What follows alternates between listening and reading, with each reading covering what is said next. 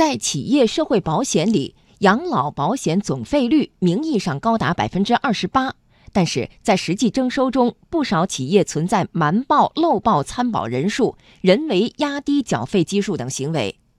随着去年社保征管体制改革，企业社保的灰色地方减少了，部分企业担忧自己的社保负担可能大幅上升，因此降低养老险费率呼声越来越高。养老保险费率降多少？怎么降？专题策划《降低社保费率进行时》，今天请听第二篇：养老险费率为何是焦点？采制央广经济之声记者唐明。李先生是一家企业的老板，最近正在为企业员工的社保缴费问题头疼。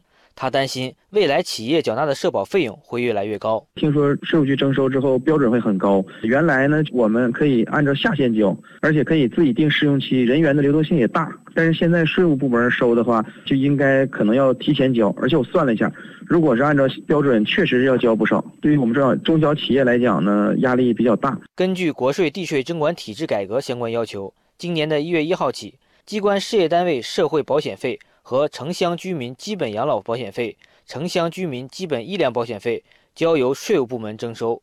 二零一八年中国企业社保白皮书显示，社保缴费基数不合规的企业占比达到百分之七十三。不合规企业中，很大一部分是没有足额缴纳社保。不过，业内普遍认为，不同企业和员工受到这次社保征管主体改革的影响程度并不相同。大量不足额缴费的私营企业、小型企业将受到很大的影响。而在降低社保费率的预期下，以往规范缴费的大型国企、机关事业单位可能还会受益。总之，在降低社保费率的呼声不断提高的背景下，财政部部长刘昆一月十号在接受媒体联合采访时表示，将配合相关部门积极研究制定降低社会保险费率综合方案。一月十三号，人社部部长张继南也表示，将加快研究降低社会保险费率的实施方案。目前，职工养老保险缴费比例是企业缴纳个人工资的百分之十九，个人缴纳百分之八，在五项社保缴费比例中绝对占了大头。因此，养老保险费率成为关注焦点，也被认为有很大的下降空间。此前，上海调降了养老保险费率一个百分点。上海上港负责人严俊就表示，对于企业来说，如同雪中送炭。上港集团这样一个大型企业集团，呃，员工非常多，哪怕有百分之一的这样一个调整呢，可能影响的面、影响的资金也是比较大。我们算了一下，预计可以为企业节约成本在七千五百万人民币，可以为企业降低成本，提高企业的竞争力。养老保险费率到底应该降多少？武汉科技大学金融证券研究所所长董能新认为，目前我国具备了大幅降低企业社保费率的条件。建议养老保险费率从现在的百分之十九降到百分之十二。主要的依据呢有三个，一个的话呢就是目前呢我们的广东省和浙江省早已经把职工基本养老保险雇主的费率啊调低到了百分之十四，这个比例的话呢应该说。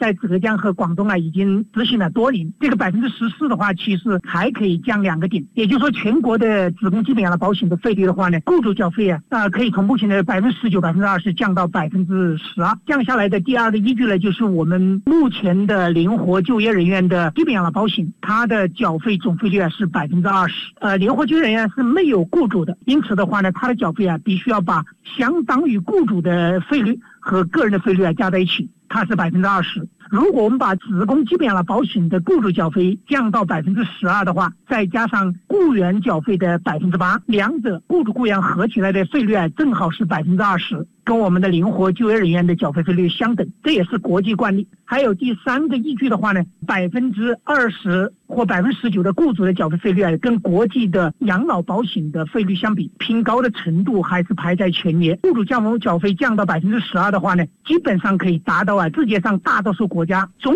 金的这个缴费水平呢相差不远。